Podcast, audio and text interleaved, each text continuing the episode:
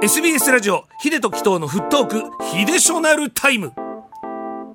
さあ、えー、ヒデショナルタイムのコーナーでございます。本日は、えー今、真っ最中行われておりますけども、アジアカップについて、えーこれ4年おきなんですけども、まあ、あの、日本はですね、こう、最多の4回優勝している大会で、まあ、アジアの AFC に所属する国の、まあ、一番ナンバーワンを決める大会なんです。はい。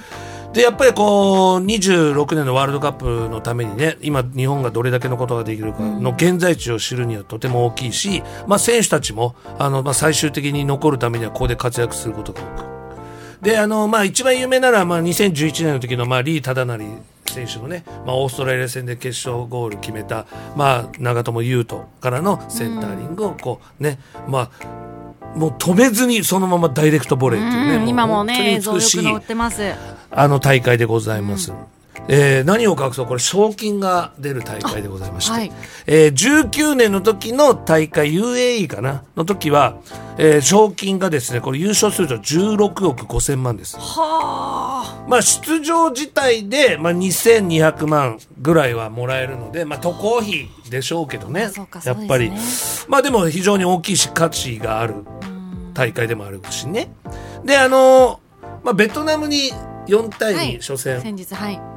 あのーこれあの鈴木彩音選手がゴールキーパーで、えー他の国ではその2ゴール取られたことを結構酷評してたんですけども、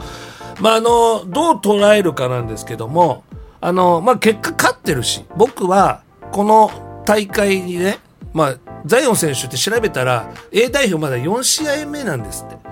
でね、そんな選手を出すんだ、日本は、みたいのを、まあ、韓国の、まあ、ある、その、まあ、記者がこう書いてたんですけど、いや、それはもう、あの、こっちの勝手でしょっていうところなんですけど、僕は、この予選は、まあ、とにかく勝ち上がればいい。ですから、いろいろ試す、チャレンジしていいと思う。あの、先ほどの秋葉監督じゃないですけども、監督さんが思ったことを、あの、選手に伝える絶好の、あの、大会ですしね。で、あの、まあ、本ちゃんワールドカップですから、非常に、まあ、それの次ぐらいにもう大切なね、大会ですから、それはもう緊張感持ってるんですけど、初戦ってやっぱ難しいんですよ。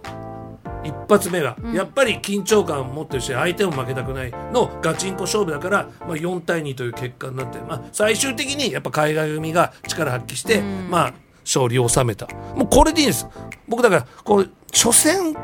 は大切だとか初戦は厳しくなるぞ。っていう周りが勝手にもう自分自身も初戦に対する緊張度を上げちゃってて、これ言い換えれば初戦大したことないの初戦に変えればいいと思うんですよね。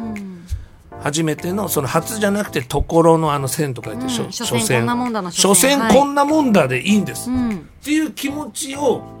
本人が持たないとずーっと初戦は厳しいもんだっていううん常識を勝手に植え付けてるだけだ、うん。うん。もうあのもっとリラックスしてやろうっていうのを考えてやっぱそっちの初戦で考えた方が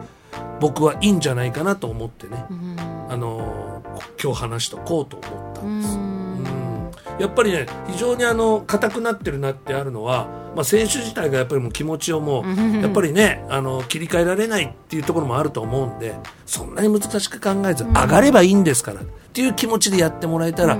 おのずと久々の優勝はあるんじゃないかなたね、選手覚えなきゃってこの間見ながら思いましたよ。本当に。たくさん出てますからね。あ本当に出てきましたね。本当楽しみが本当に止まらないぐらいですけどもね。さあ、この時間はアジアカップについて、秀しなるタイムの時間でした。はい